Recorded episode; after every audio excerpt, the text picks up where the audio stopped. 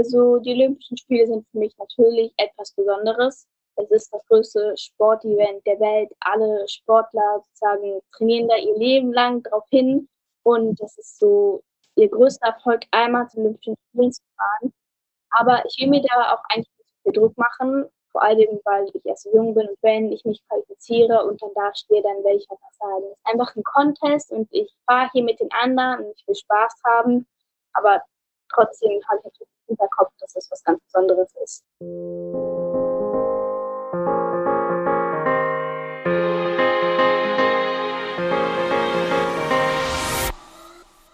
Hi und herzlich willkommen zur 28. Folge des Team Deutschland Podcast, dem Podcast, wo wir über den Weg der besten deutschen Sportlerinnen und Sportler zu den Olympischen Spielen in Tokio sprechen. Wir sind weiterhin optimistisch, dass sie stattfinden und dass wir uns da in vier Monaten in Tokio hoffentlich ähm, sicher einfinden können.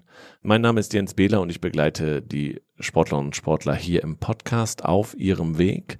Und in Tokio werden ja auch fünf neue Sportarten ihr olympisches Debüt feiern. Dazu hatten wir schon Gäste aus der Sportart Karate, BMX, Freestyle und heute sprechen wir mit einem weiteren Gast über Skateboarden. Und dieser Gast, äh, darüber freue ich mich besonders, ist auch eine ganz besondere Skateboarderin, denn heute ist Lilly Stephasius bei mir zu Gast. Lilly kommt aus Berlin und Lilly ist erst 13 Jahre alt. Wow.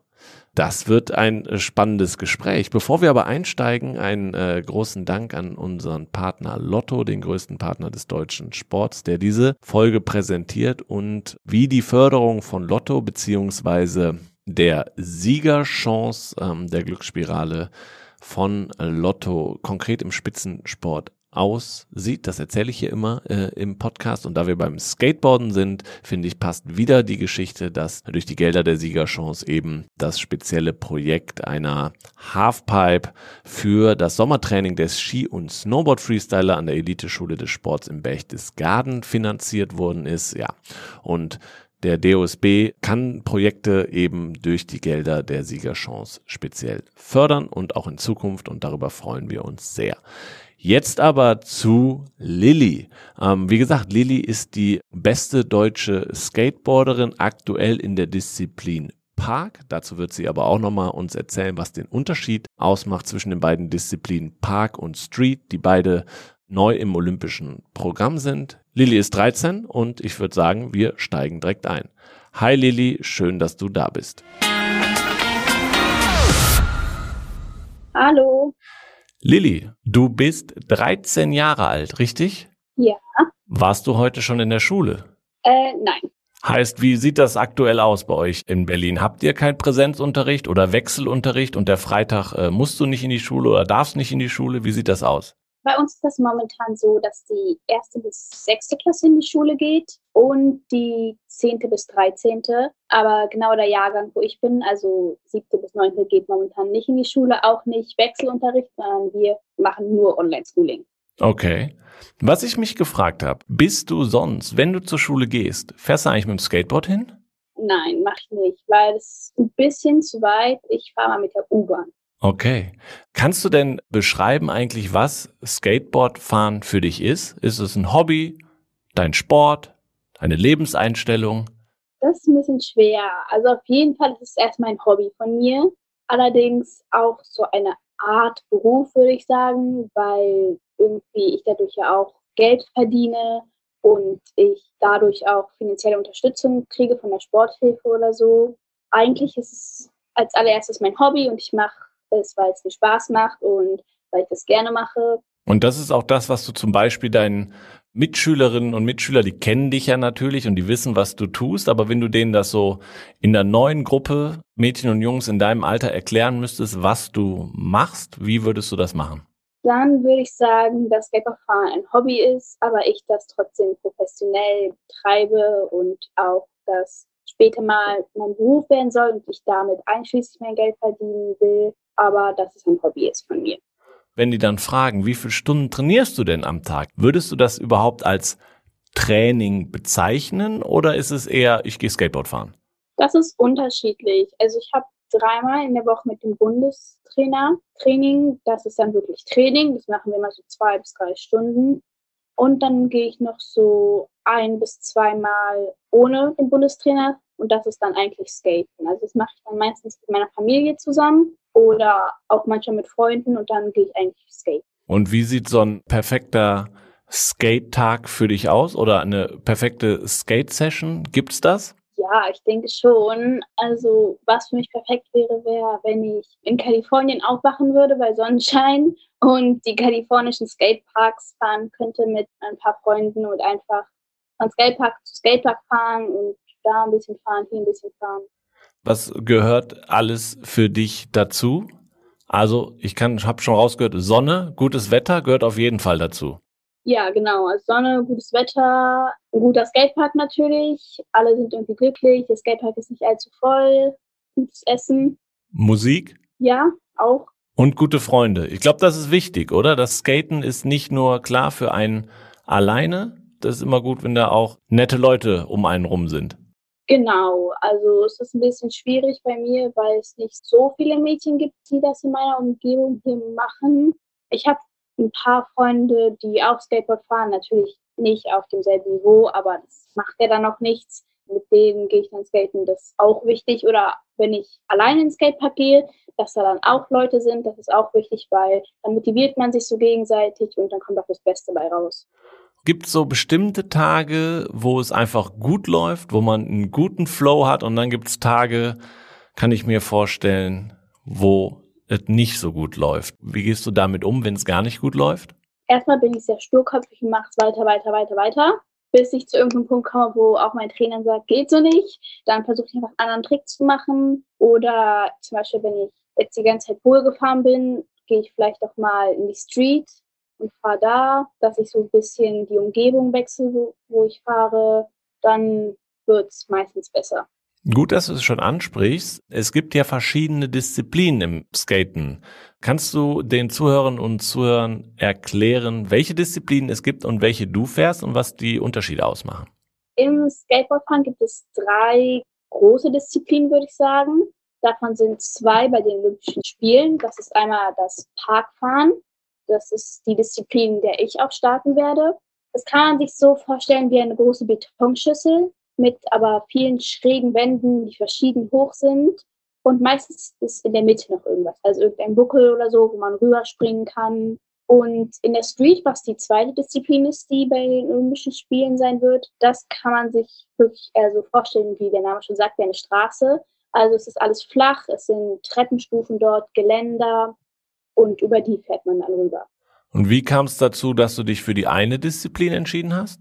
Das kam eher so durch meinen Vater, weil er immer Park gefahren ist, so weit wie es geht. Und dann hat er mich ja auf Skateboard gestellt und dann kam es einfach dazu, dass ich Park gefahren bin. Und jetzt rückblickend mag ich auch Park ein bisschen mehr als Street, weil ich finde, dass beim Parkfahren irgendwie mehr Action ist. Man springt auch mehr, oder? Ja, genau, das meine ich. Fliegt mehr durch die Luft. Mhm. Ich bin nicht so tief im Skateboarden drin, muss ich ehrlicherweise sagen. Was ist so der krasseste Trick, den du drauf hast? Ich glaube, ich würde sagen Kickflip Indie. Du fährst die Wand hoch und dann springst du vom Board ab und das Board dreht sich unter deinen Füßen, fängst es wieder, tust deine Füße drauf und landest. Das ist einer der schwierigsten Tricks so im Skateboardfahren generell, vor allem im Frauenskateboardfahren. Und ich würde auch sagen, das ist so mein schwierigster Trick, den ich kann. Okay. Du hast gerade schon erzählt, ähm, wie du zum Skaten gekommen bist und ähm, da wollen wir ein bisschen einsteigen, weil wir über deinen Weg bis jetzt sprechen wollen und der Weg, der vielleicht in, äh, auch nach Tokio führt.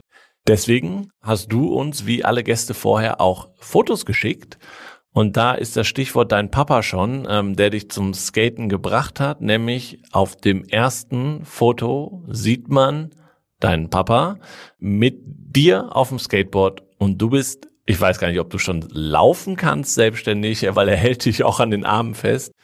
Ja, du bist ein Jahr vielleicht so circa. Was geht dir denn so durch den Kopf, wenn du dieses Foto nochmal siehst und so an deine ersten Schritte auf dem Skateboard nachdenkst? Also natürlich kann ich mich nicht mehr daran erinnern, Aber wenn ich das so sehe, dann denke ich so daran zurück, wie meine Mutter dieses Foto gemacht hat und sich wahrscheinlich niemand gerade dem Moment dachte, dass irgendwann das Foto sozusagen mal der Schlüssel zu etwas ganz Großem sein wird und gerade etwas ganz Wichtiges in meinem Leben begonnen hat. Hat mein Vater mich mal kurz auf den Board gestellt. Wahrscheinlich fand ich es in dem Moment noch nicht mal so cool, aber trotzdem war es ja ein ganz wichtiger Moment dann später. Aber kannst du dich daran erinnern, dass das so in frühester Kindheit schon dein Vater dich auch öfter einfach mitgenommen hat, wenn er selber skaten gegangen ist? Ja, genau. Also das Skateboardfahren, das war immer so, so eine Familiensache, sage ich mal. Wir sind alle irgendwie zu einem Skatepark gefahren am Wochenende und meine Schwester war ja dann auch dabei, meine jüngere Schwester. Und dann sind wir einfach zusammen da geskatet, nicht viel. Da Schuhe anziehen hat eigentlich länger gedauert als Skaten. Aber trotzdem war es halt immer so ein Familiending und deswegen, glaube ich, mochte ich das auch so. Mhm. Kannst du irgendwie beschreiben, wie es dein Vater gemacht hat? Hat er dich dann, äh, da sieht man es ja, dass er dich da festhält und mal so ein bisschen ans Board gewöhnt, aber hatte der eine pädagogische Linie zu sagen, okay, am besten fährst du direkt alleine drauf oder ich halte dich fest oder ihr hattet feste Momente, wo du gesagt hast, okay, da, da hat er mich mitgenommen oder ist einfach so nebenbei, hast du gerade erzählt, wie so ein Familiending gelaufen? Beides, würde ich sagen. Es war eigentlich immer so nebenbei, aber trotzdem hat er mich dann sozusagen irgendwann genommen und gesagt, ja, wir gehen jetzt skaten. Und dann bin ich halt mitgekommen. Und dann war ich so drei oder so. Und dann habe ich dann auch mein erstes eigenes Board bekommen. Und mit fünf sozusagen habe ich dann auch angefangen, so wöchentlich einmal zu skaten. Und dann war es halt immer so ein Ding zwischen mir und meinem Vater, weil er ja Skater ist und dann war ich auch Skater. Dann sind wir immer so zusammen in die Skatehalle gefahren und dann war das schon nicht mehr so nebenbei, sondern so wie mein Sport, so wie man irgendwie Fußball spielt oder so, so war halt Skateboardfahren dann für mich. Kannst du dich noch daran erinnern, wann du das erste Mal alleine gefahren bist und wo das war? Ich glaube, das war, als ich so vier war oder so. Da bin ich irgendwie in so einer Mini-Ramp so hin und her gefahren, einfach ohne dass mein Vater mich festgehalten hat. Ich glaube, das war's. Kommen wir zum zweiten Foto. Und zwar sehen wir dich im Alter von ungefähr sechs Jahren mit einem rosa-pinken Skateboard und neben dir deine kleinere Schwester Tora, äh, hast du gerade ja auch schon erzählt, die auch ähm, viel mit ähm, Skateboard gefahren ist und ihr strahlt beide in die Kamera. Kannst du das Gefühl nochmal in Worte fassen, was so, das sieht sehr, sehr, sehr glücklich aus. Ja, also ich weiß noch, das war in Frankreich an der so West-Südküste voll schön, es war voll warm, wir waren im tollen Skatepark. Ja, meine Schwester und mich, uns hat das Skateboardfahren ja auch so verbunden. Deswegen waren wir einfach voll glücklich in dem Moment und ja, dann haben wir halt ein Foto gemacht und eigentlich war es das auch schon. Also wir waren eigentlich dann immer zusammen in Skateparks, sind da einfach so ein bisschen rumgefahren, haben zusammen gelacht, haben uns gegenseitig geholfen und sind miteinander gefahren. Wenn du sagst, das war in Frankreich und dann haben die Leute doch bestimmt, also die normalen Skater, die dann da unterwegs sind, die haben doch bestimmt immer geguckt, wenn ihr da so zwei junge Mädels kamen und auch Skateboard gefahren sind. Du hast gerade selber gesagt, dass es gar nicht so viele Mädchen auch in deinem Umkreis tun. Also ihr seid da schon immer aufgefallen, oder? Ja, eigentlich schon. Waren ja vor allem so jugendliche Jungs, Männer, die da geskatet sind. Aber man muss auch sagen, so, wir waren ja nicht wirklich im Weg, weil mein Vater ja sozusagen darauf geachtet hat. Und deswegen haben die einen auch so respektiert, haben einen fahren lassen. Also wir sind schon aufgefallen, aber das war jetzt nicht negativ. Das gehört auch dazu, ne? Das kann ich mir vorstellen, dass man jeweils, weil es eben einen Spot gibt, immer gegenseitig aufeinander Rücksicht nehmen muss, aber man kann sich auch was abgucken. Also es ist immer ein großes Miteinander eher im Skatepark, richtig? Ja, auf jeden Fall. Also Skater sind eigentlich sowieso eine große Familie im Skatepark. Da sozusagen sind alle dann gleich und alle verfolgen so das gleiche Ziel. Natürlich muss man sich da sozusagen ein bisschen absprechen und abwechselnd fahren, aber das klappt eigentlich immer sehr gut. Und Skater respektieren einen auch. Und wenn jetzt irgendjemand sozusagen einen tolleren Trick macht als du, dann freuen die sich für den und nicht so, oh Gott, der ist besser. Das ist auch immer sehr schön unter Skater. Jetzt hast du gerade auch erzählt, das war im Sommer. Wie ähm, sahen so denn deine, deine Sommer aus? Bist du dann in den Sommerferien sechs Wochen lang jeden Tag mit dem Skateboard raus? Ja, fast. Also früher sind wir immer in den Sommerferien nach Kalifornien gefahren, weil es da halt auch so gute Skateparks gibt. mein Vater dahin wollte, meine Mutter natürlich auch. Und da sind meine Schwester und ich dann immer zusammen gefahren, eigentlich auch fast jeden Tag. Da waren wir mal so drei, vier Wochen. Und dann die letzten Sommer sind wir immer nach Frankreich gefahren, auch weil es da so gute Skateparks gibt. Und da sind wir so drei Wochen. Und da fahren wir schon jeden Tag, auch ruhig mehrmals am Tag, einfach um jeden Spot irgendwie zu fahren. Und meistens ist es auch so, dass wir zu zwei Locations sozusagen fahren. Also wir fahren irgendwie nach Frankreich, dann fahren wir den ganzen Weg hoch nach Schweden, dann fahren wir zu den Niederlanden. Also wir versuchen überall in Europa irgendwie zu skaten. Was machst du im Winter? Ich meine, das ist ja gefühlt ein klassischer Sommersport, Skaten, aber natürlich, es gibt auch Skatehallen. Aber ähm, wie war es, bevor du angefangen hast, in die Skatehallen zu gehen, oder war das eh immer schon Teil deines Skatens? Das war eigentlich eh schon immer Teil meines Skatens. Aber also ja, so im Winter trainieren wir hier in Berlin in der Skatehalle. Meine Familie fährt auch sehr gern Snowboard. Und deswegen fahren wir eigentlich immer in den Winterferien und Weihnachtsferien irgendwie in die Schweiz oder so, wo es auch gute Skateparks gibt. Deswegen ist das dann immer voll schön, weil dann können wir vormittags sind wir immer Snowboard fahren und dann können wir nachmittags zusammen Skateboard fahren. Hört sich nach einem vollen Tag an. Ähm, Gab es denn eigentlich für dich, wenn wir jetzt auf die nächsten Bilder schauen, denn ähm, das nächste Bild zeigt dich 2018 auf einem Contest, äh, Vans Park Series European Qualifier war das, 2018. Da hast du den zweiten Platz gemacht. Gab es für dich den Moment, wo Skaten eben nicht nur Hobby war, nicht nur ich habe Bock jeden Tag zu fahren, sondern kannst du dich dran erinnern, wann es darum geht, fährst du auch mal einen Contest mit? So, und wann so das Gefühl da war, oh, auch Contests machen Bock und Spaß und ich möchte eigentlich weitere Contests fahren. Also, ich glaube, mit acht habe ich meinen ersten Contest bei mir in der Halle, das war so ein Kids-Contest, mitgefahren. Und dann mein nächster Contest war vielleicht mal so zwei, drei irgendwo in Deutschland. Mein erster internationaler war dann der Vince Park Series von dem Foto. Und das war dann sozusagen der Moment, wo ich auch für die anderen Skater so auf der Bildfläche aufgetaucht bin und von da aus haben wir auch gesagt, wir wollen weiter Contests fahren und ich wollte dann auch die Deutsche mitfahren, die Deutsche Meisterschaft. Deswegen war Vans Park Series schon so der Moment, als Contest so auf einmal sehr wichtig in meinem Leben wurden. Was unterscheidet das Fahren bei einem Contest von normalen Trainingssessions? Bist du nervöser vorm Start oder steckst du sowas locker weg?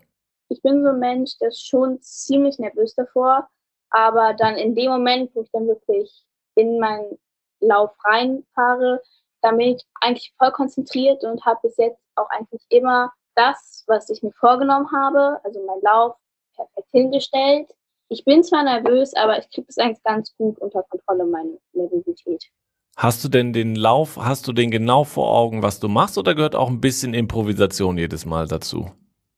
Eigentlich haben den alle genau vor Augen. Also man reist ja schon vorher an, eine Woche oder so, dann trainiert man genau diesen, diesen Lauf und dann hat man den genau vor Augen. Man weiß, wo man als nächstes hinfahren muss, was man da macht. Es kann aber auch schon mal passieren, dass man nach dem Trick anders landet, auf einmal ganz woanders ist. Dann muss man natürlich schon improvisieren.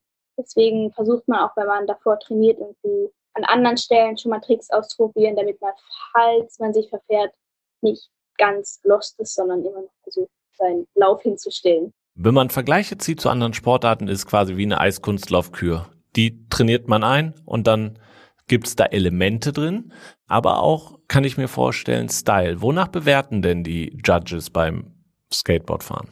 Die bewerten einmal nach äh, Schwierigkeit der Tricks natürlich, dann wie schnell man ist, wie viel Power man in diesen Lauf reinsteckt Natürlich auch Style, wie man die Tricks ausführt. Es soll ja nicht alles so dahingeschlunzt sein. Vielleicht auch noch, wenn es jetzt so ein großer Park ist, dass man alles ausnutzt, dass man nicht irgendwie auf einer Stelle hin und her fährt. Ja, dass man nicht nur die gleichen Tricks macht, also Abwechslung. Also im Endeffekt ist es auch Gesamtkomposition. Es muss vieles stimmen, nicht nur du musst die Tricks stehen. Also immer gut, wenn man die Tricks steht, aber das ist nicht sozusagen der Hauptbestandteil. Und wenn du sagst, Style wird auch bewertet, wie würdest du deinen Style beschreiben auf dem Skateboard? Ich glaube, auch wegen meines Gewichts dass ich eher nicht so sagen mit Full Power da durchfahre, sondern dass eher so in die elegante Richtung geht, filigran und so, ja. Äh, wenn man sich das Foto nochmal anguckt von deinem ersten internationalen äh, Wettbewerb da bei der Vans Park Series, die sind natürlich deine Konkurrentin da auf dem Bild, also die, die gewonnen hat und die dritte geworden ist, sind auf jeden Fall älter und größer. Wenn ich richtig rechne, 2018, dann du warst elf. Wie alt sind denn da die meisten Konkurrentinnen von dir auf solchen Contests? Schon älter, also vor allem beim Frauenskateboardfahren ist es aber trotzdem so, dass eher Jüngere erfolgreicher sind. Also auch jetzt bei der Olympia-Qualifikation, die erste ist, glaube ich, 14 dann die zweite ist 17 und die dritte ist 12. Also es sind wirklich junge Leute dabei, natürlich aber auch ältere. Es geht, glaube ich, hoch bis zu 30, würde ich mal ungefähr sagen. Aber schon die Jüngeren eher sind da erfolgreicher und führen das Ganze auch an. Aber bei dem Contest war es tatsächlich so, dass ich eine der jüngsten war. Also war, glaube ich, noch ein anderer in meinem Alter. Aber ansonsten waren alle älter. Beim Skaterfahren ist es aber auch so, dass die sozusagen sich nicht darum kümmern, sondern wenn die da irgendjemand sehen, der halt erst zwölf ist, dann sind die trotzdem voll supportive und jubeln auch, wenn du irgendwie deinen Trick landest und ja. Das wäre nämlich meine Frage gewesen. Werdet ihr da beargwöhnt? Da kommen die jungen äh, Skaterinnen oder ist es eher, wir sind eine große Familie und wir freuen uns eigentlich, dass so viele junge Mädchen auch skaten und so gut skaten? Ja, also es ist eher so, dass die sich freuen, dass so viele junge Mädchen dabei sind. Und auch wenn man so sieht, wer am Skatepark sozusagen befreundet ist, da sind auch wirklich Altersunterschiede dabei. Und man trifft sich auch mit den älteren Leuten dort. Und natürlich sind auch die Älteren sehr, sehr froh darüber, dass Skateboardfahren weitergeführt wird, dass es so viele junge Mädchen gibt. Es wird jetzt immer mehr junge Mädchen geben, die Skateboard fahren. Und darüber freuen sich eigentlich alle. Hast du denn Vorbilder? Sind da irgendwie welche Skaterinnen dabei gewesen bei diesem Contest, wo du gesagt hast, wow, hätte ich nie gedacht, dass ich mal mit denen auf einem Contest fahre? Ja klar, also da waren sehr berühmte Skater schon dabei und ich war sehr aufgeregt auch. An dem Contest, das war ja wie gesagt European, also europaweit nur. Deswegen waren da jetzt so meine größten Vorbilder dabei, aber natürlich schon Leute, mit denen ich mal skaten wollte, Leute, die ich schon im Internet gesehen habe und berühmte Skater. Apropos Internet, guckst du dir viel an? Also Skaten ist ja eine total fürs Internet gemachte quasi äh, Sportart. Ne? Viele Tricks werden geteilt auf, auf YouTube, auf Instagram. Hilft das dir, um zu sehen, oh, so weit sind die, was machen denn eigentlich meine Konkurrentin oder meine Mitskaterin, wenn man es gar nicht mehr so auf äh, Konkurrenzdenken runterbricht, was machen die da und spornt dich das auch an? Ja klar, also ich gucke sehr viel Instagram am Tag und folge da auch meinen Konkurrenten oder Mitskaterinnen und gucke, was die machen und bin dann auch beim Training und sage, ja, die hat den Trick gemacht, vielleicht probiere ich den auch mal. Oder ich probiere irgendeinen Trick und sage, ja, den macht sonst niemand. Das ist vielleicht auch ganz gut, wenn ich den jetzt kann. Und außerdem motiviert es mich natürlich auch. Und dann bin ich voll motiviert, danach skaten zu gehen und habe schon meine Tricks im Auge und so. Okay, also hilft auf jeden Fall, gerade auch jetzt, wo man vielleicht gar nicht so viel Kontakt in der, äh, in der Corona-Zeit hat und vielleicht gar nicht mit so vielen Leuten auf dem Skatepark oder in der Skatehalle unterwegs sein darf und kann, ähm, dass es da die große weltweite Community gibt, auf die man dann äh, zurückgreifen kann auf den verschiedensten Kanälen. Kommen wir zum letzten Foto und zwar hast du es gerade schon angedeutet, das ist von den deutschen Meisterschaften im September 2018 und du stehst oben auf dem Podest. Es gab eine Winkekatze, glaube ich, als Preis, die, den du und aber auch die Zweit- und Drittplatzierte da in die, in die Höhe reckt. Ja, was geht dir durch den Kopf bei dem Foto? Also, das war auch natürlich ein sehr besonderer Moment, weil von dem Moment an habe ich Sporthilfe bekommen. Ich wurde ins deutsche Team aufgenommen und ich habe angefangen, bei der Olympia-Qualifikation mitzufahren. Also war das ein sehr wichtiger Moment. Das war auch furchtbar aufregender Tag natürlich. Ich kannte den Park nicht so gut, bin ihn jetzt ein paar Mal gefahren und habe natürlich die anderen gesehen. Ich war so, hm, hm, ich weiß ja nicht. Aber es hat am Ende dann doch voll viel Spaß gemacht und ich war voll froh, dass ich da mitgekommen bin. Alle waren super nett da. Es war in Düsseldorf und zwar auch, obwohl es ja nur deutsche Meisterschaften waren, waren ein paar internationale auch dabei, was auch sehr cool war. Aber man muss dazu sagen, deutsche Meisterschaften, also offene deutsche Meisterschaften, keine jugenddeutschen Meisterschaften oder sonst was, sondern das war eigentlich die offene Klasse und du hast als Elfjährige gewonnen. Ja, ähm, beim Skatefahren gibt es ja generell keine Altersbeschränkung, ähm, auch bei Olympia. Von jedem Alter fährt jeder mit. Es waren an dem Tag auch noch Jüngere da, muss ich zugeben. Sogar recht viele jüngere Leute, jüngere Leute waren da. Also es war wirklich ein großes Feld von Leuten, die da gestartet sind, verschiedenen Altersklassen. Trotzdem waren alle super nett zueinander. Die haben alle sich gegenseitig unterstützt. Deswegen war es auch ein sehr schöner Contest. Wie wichtig sind denn Wettkämpfe, Contests für dich überhaupt? Ich kann mir vorstellen, dass es äh, beim Skaten jetzt nicht jeder unbedingt sagt, Contest fahren ist unbedingt das, was ich möchte, sondern ich bin eher einer, der einfach in Skatepark geht und skatet und das reicht mir. Ich bin irgendwie happy damit, äh, endlich den Trick zu stehen, den ich lange geübt habe oder einfach einen guten Flow am Tag habe und ähm, das alles funktioniert. Ähm, wie sieht's bei dir aus? Ja, also es gibt viele Skater, die ja auch gegen die Olympischen Spiele sind, weil sie finden, Skateboardfahren passt nicht so in so ein Wettkampf-Ding, dass Skateboardfahren eher so ein Lifestyle ist und dass da niemand sozusagen gegeneinander antritt.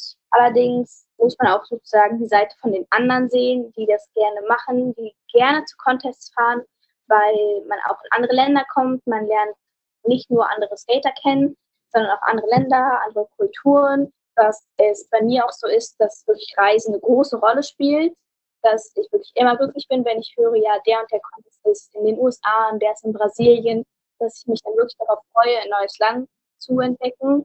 Und Contests sind bei mir schon sehr wichtig, da ist meine Chance, mich zu beweisen und zu gucken, wie stehe ich im direkten Vergleich zu den anderen, auch wie werden andere Leute mein Skateboard fahren und deswegen ist es schon sehr wichtig. Und jetzt hast du gerade erzählt, dass du durch diesen deutschen Meistertitel auch in diesen Kader gekommen bist und auch um Qualipunkte für Olympia seitdem fährst. Wann hast du überhaupt realisiert, ich könnte zu Olympischen Spielen fahren in meiner Sportart? Gab es da den Moment, wo dir das klar geworden ist? Hm, das ist mir noch eigentlich fast gar nicht klar geworden. Es ist ja immer noch so ein riesiges Ding. Also das kam so wie eine Welle auf mich zu und auf einmal war ich überall auf der Welt bei Qualifikationswettkämpfen. Aber so ein bisschen habe ich es realisiert beim ersten Wettkampf, als ich im Viertelfinale stand und ich da meinen Run wirklich hingelegt habe. Und wir waren schon sehr, sehr glücklich, dass ich bis dahin gekommen bin. Und ich bin von da aus, habe ich mich noch fürs Semifinale qualifiziert, was so ein riesiger Meilenstein auch für mich war, weil das waren dann so die Top 20 der Welt im Semifinale und ich wusste einfach, dass ich dazugehöre.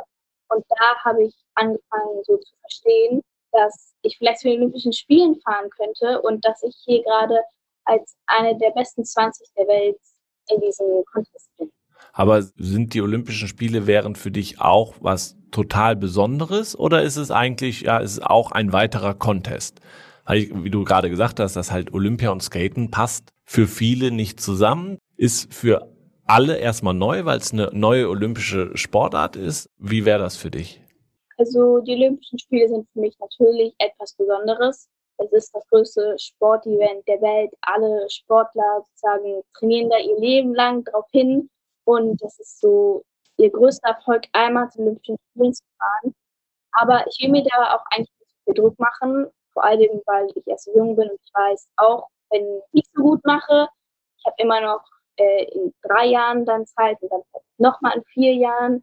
Also will ich mir nicht so einen Druck machen und wenn ich mich qualifiziere und dann da stehe, dann werde ich auch was sagen. Es ist einfach ein Contest und ich fahre hier mit den anderen und ich will Spaß haben, aber trotzdem habe ich natürlich im Hinterkopf, dass es was ganz Besonderes ist. Bei euch in der Familie habt ihr viel Olympia geguckt. Also ich kenne es von anderen ähm, Gästen aus meinem Podcast, die dann erzählt haben, ja, ja klar, ich war wohl zwar noch nie bei Olympischen Spielen, aber ich kenne das von früher. Die und die Spiele habe ich den ganzen Tag vorm Fernseher gesessen und äh, Sport geguckt. Oder wart ihr eigentlich draußen und seid Skateboard gefahren?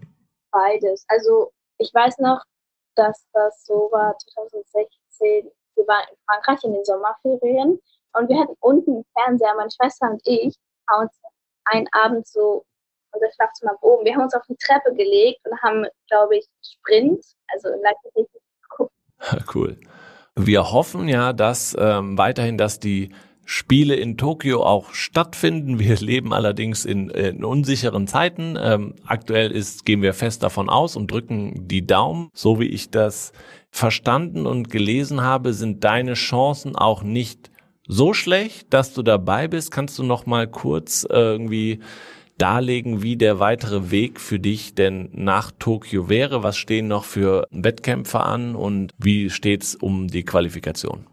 Ich bin momentan 20. Also ich würde mich genau qualifizieren. Allerdings sind die Punkte der deutschen Meisterschaft noch nicht dazugerechnet. Also niemand hat eine nationale Meisterschaft. Und bei den Olympischen Spielen ist es so, dass nicht mehr als drei pro Land dahin dürfen. Und zum Beispiel kommen sind, glaube ich, sechs Japaner. Also werden drei rausgerechnet und noch ein paar Amerikaner zu viel, sodass ich dann auf den 14. Platz hochrutsche. Und es gibt momentan rund zwei weitere Qualifikationswettbewerbe endlich angesagt. Aber ich kann zu denen noch nicht so viel sagen, weil es erst am 23. in die Presse geht. Und nach Tokio weiß ich noch nicht so genau, aber ich werde einfach, glaube ich, genauso weiter, also weiter trainieren, weiter Contests fahren, mich versuchen für die nächsten Olympischen Spiele zu qualifizieren und die versuchen vielleicht X-Games oder so teilzunehmen. Sowas. Jetzt sprechen wir hier im Podcast und ich kann mir vorstellen, dass, weil du eben noch sehr, sehr jung bist und auch wenn du zu den Spielen fahren würdest, mit einer der jüngsten, die da je für Deutschland an den Start gegangen ist, dass da natürlich auch ein gewisses Medieninteresse da ist. Wie nimmst du das wahr? Ist das schon sehr, sehr viel? Macht das Spaß? Nervt das vielleicht auch? Ist das zu viel? Kannst du da mal einen Einblick geben? Also das hat so angefangen seit der Deutschen Meisterschaft 2018. Es war sehr wichtig und zwar war drei Wochen oder so davor die Bands European Contest und da bin ich Zweite gewonnen. Das war für uns eigentlich ein viel größerer Erfolg als die Deutschen Meisterschaften, aber niemand dafür interessiert. Und dann ab der Deutschen Meisterschaft 2018 musste ich einmal Interviews geben und Leute haben gefragt, ob sie das drehen können und so. Meine Mutter hat das noch alles gemacht und meine Eltern haben mich da auch unterstützt und und ich gefragt, willst du das machen? Das wird so und so sein. Die kommen dann und dann zum Training. Dann wurde es halt wirklich zu viel irgendwann. Es war auch irgendwann ein Punkt, an dem ich nicht mehr so gut trainieren konnte, weil eigentlich fast bei jedem Training irgendwelche Leute von der Presse da waren. Und da haben wir erstmal gesagt, dass es zu viel ist. Und wir haben uns jemanden sozusagen dafür besorgt, der das für uns regelt, der uns die Termine sagt, sodass meine Eltern sich nicht mehr damit rumschlagen müssen. Aber meine Eltern unterstützen mich da auch total und ich kann denen sagen, wenn irgendwas zu viel ist oder wenn ich etwas nicht machen möchte. Und dann sagen die das auch und das, also im Moment kriege ich das alles noch sehr gut hin.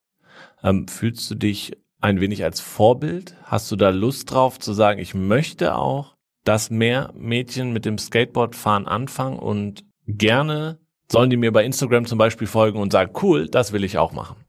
Auf jeden Fall. Also ich würde mich voll darüber freuen, wenn jetzt ein Mädchen mich auf Instagram sieht und sich denkt, boah, die macht Paperfahren, das wollte ich auch schon immer mal machen. Fange ich jetzt auch einfach damit mal an. Also das ist für mich wirklich sehr, sehr schön, wenn ich auch Nachrichten kriege von Leuten, die sagen, du bist voll toll, du hast mich inspiriert und so.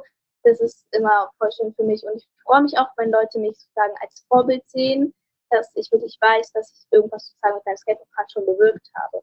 Und das ist genauso wichtig wie irgendwelche Erfolge bei Contest. Also gefühlt gibt das einem ja auch sehr, sehr viel. Auf jeden Fall. Also wenn wirklich Leute mir sagen, ja, ich habe irgendwie Skateboardfahren angefangen, weil du mich so inspiriert hast, dann ist das auch natürlich eine große Bestätigung und man freut sich einfach mega und man sieht auch in den letzten drei Jahren, sage ich mal, habe ich immer mehr Mädchen in Skateparks gesehen und immer mehr Mädchen auf Instagram gesehen, die Skateboard fahren. Also auf jeden Fall natürlich auch andere bewirken da was, dass jetzt auf einmal so viele Mädchen Skateboard fahren und das finde ich wirklich voll toll.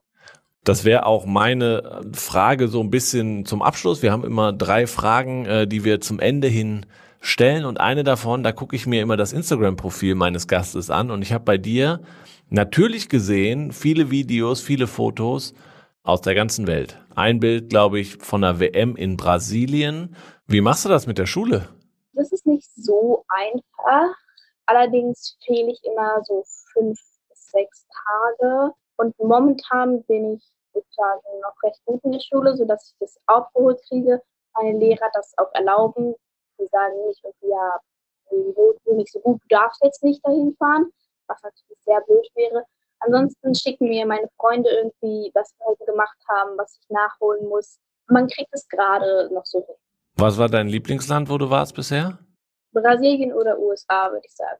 Okay, und du hast gesagt, das gehört dazu und deswegen machst du es auch total gerne und findest es toll, dass du in der Welt herumkommst, richtig? Genau, das ist ein wirklich großer Aspekt, warum ich Skateboardfahren mache, weil ich einfach so viele neue Skater kennenlerne, so viele neue Orte und einfach die Möglichkeit habe, so viele tolle Skateparks zu fahren. Okay. Dann haben wir Fragen über den Team Deutschland Instagram Kanal äh, von unserer Community gesammelt für dich und da würde ich dir jetzt auch gerne eine stellen und zwar hat eine Userin gefragt, wie es sich denn für dich anfühlt, wenn du nach Tokio fahren solltest, wenn du dich qualifizierst, wenn du da dann eine der jüngsten im deutschen Team bist. Machst du dir darüber Gedanken? Momentan nicht so viel, weil es ja so viele Junge gibt und ich weiß auch, dass sich manche qualifizieren werden für Skateboardfahren, die genauso jung sind oder noch jünger. Natürlich habe ich es so ein bisschen im Hinterkopf, allerdings ist es nicht so ein großer Aspekt, sondern ich fahre da einfach hin, gebe mein Bestes, ja. Dass die Spiele jetzt um ein Jahr verschoben worden sind, war das dann für dich eher ein Glücksfall, wo du gesagt hast, okay, cool, bin ich ein Jahr älter, ich kann jetzt noch äh, weitere Tricks lernen oder war das für dich eher so, oh, jetzt muss ich ein Jahr länger warten? Es war für mich eher so, dass ich gesagt habe, dass es eine gute Gelegenheit ist, nochmal besser zu werden, dass es gut ist, nochmal mehr zu trainieren und dann am Ende bei Tokio noch besser zu sein. Allerdings ist es ja auch so, dass ich so gut trainieren kann wegen Corona. Also ist so, na ja, dass die Olympischen Spiele verschoben sind. Das war jetzt für mich gar nicht so schlimm. Und du hast ja, und das weißt du ja auch, du triffst bei Olympischen Spielen Sportlerinnen und Sportler nicht nur aus dem deutschen Team, aus den verschiedensten Sportarten, sondern auch international. Gibt's wen, den du gerne in der Mensa an einem Tisch sitzen würdest? Ich glaube, das wäre eine Skaterin, die heißt Lizzie Amanto.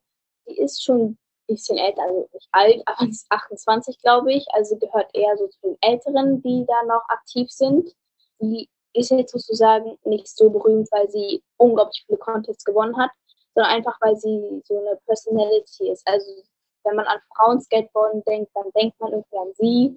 Sie war, glaube ich, die erste, die je auf dem Thrasher-Magazin auf dem Cover war, was ja Skater-Magazin ist und da waren bis jetzt nur Jungs von auf dem Magazin. Sie war eine der ersten, die es als Frau dahin geschafft hat und sie ist halt nicht so berühmt geworden durch ihre Erfolge, sondern einfach, weil sie so eine tolle Personality hat. Okay, aber und andere Sportarten? Roger Federer oder Rafael Nadal oder wie sie alle heißen? Jemand, der mich inspiriert ist, Simone Biles. Einfach, weil sie auch so gut ist und was ich auch schön finde, dass sie immer lacht beim Touren. Also sie landet irgendwas und sie lächelt und man sieht, dass es ihr einfach Spaß macht und das finde ich auch ganz toll. Okay, cool. Ähm, dann hoffe ich, dass das klappt, dass ihr euch da in, in Tokio ähm, begegnet. Vielleicht können wir da ja auch was möglich machen. Ähm, das kriegen wir sicherlich hin. Letzte Frage. Du hast es ein bisschen schon angedeutet. Gibt es was, was du beim Skaten gelernt hast, was du sagst, okay, gut, dass ich Skateboard Fahrerin geworden bin, weil das ist was ganz Besonderes. Das gibt's eigentlich nur beim Skaten und das, das nimmst du mit so für dein alltägliches Leben? Was ein großer Aspekt ist, ist das beim Skateboardfahren, wenn du irgendeinen Trick übst oder so, dass natürlich erstmal 100 Mal davor hinfällst und dich immer weiter daran kämpft, was man ein bisschen auch auf das Leben so übertragen kann, dass halt nicht alles so klappt und man auch hinfallen kann. Nicht wirklich, aber wenn man irgendwie eine schlechte Note hat oder einen schlechten Tag oder ist irgendwas nicht gut gelaufen, kann man ein bisschen daran denken, dass man auch hundertmal hinfällt, bevor man am Skateboardfahren irgendwas macht und dass man sich nicht einfach ein bisschen mehr Mühe gibt und das, das wird schon irgendwann sozusagen landet man den Trick und dann ist es umso schöner. Wunderbar, das finde ich einen ganz, ganz tollen Abschluss. Lilly, vielen Dank, dass du dir Zeit genommen hast und hier zu Gast warst im Team Deutschland Podcast. Ich wünsche dir ganz, ganz viel Erfolg auf, in den letzten vier Monaten auf dem Weg nach Tokio und natürlich darüber hinaus. Ich hoffe, du bleibst mit so viel Freude bei der Sache, beim Skaten und das Wichtigste, bleib gesund. Dankeschön. Danke, dass ich hier sein durfte. Okay. Und ich hoffe, wir sehen und hören uns dann in Tokio wieder. Bis dahin. Ciao und tschüss. Tschüss.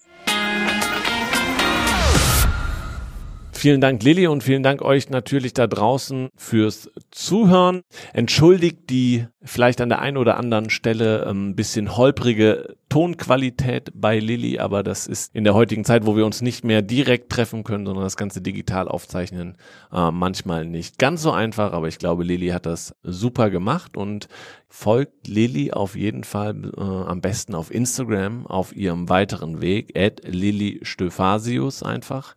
Da seht ihr auch, was Lilly alles auf dem Skateboard schon macht. Das sieht ähm, sehr, sehr toll aus. Folgt aber auch Team Deutschland auf den Kanälen natürlich, äh, Facebook, Twitter, Instagram, YouTube und TikTok. Gerade bei TikTok haben wir auch sehr, sehr viele junge Sportlerinnen und Sportler gerade auf der Plattform und schauen, sind da noch ein bisschen im Wintersport unterwegs und äh, unter dem Motto Lernen mit TikTok ähm, kriegt ihr da super Einblicke in die Sportarten.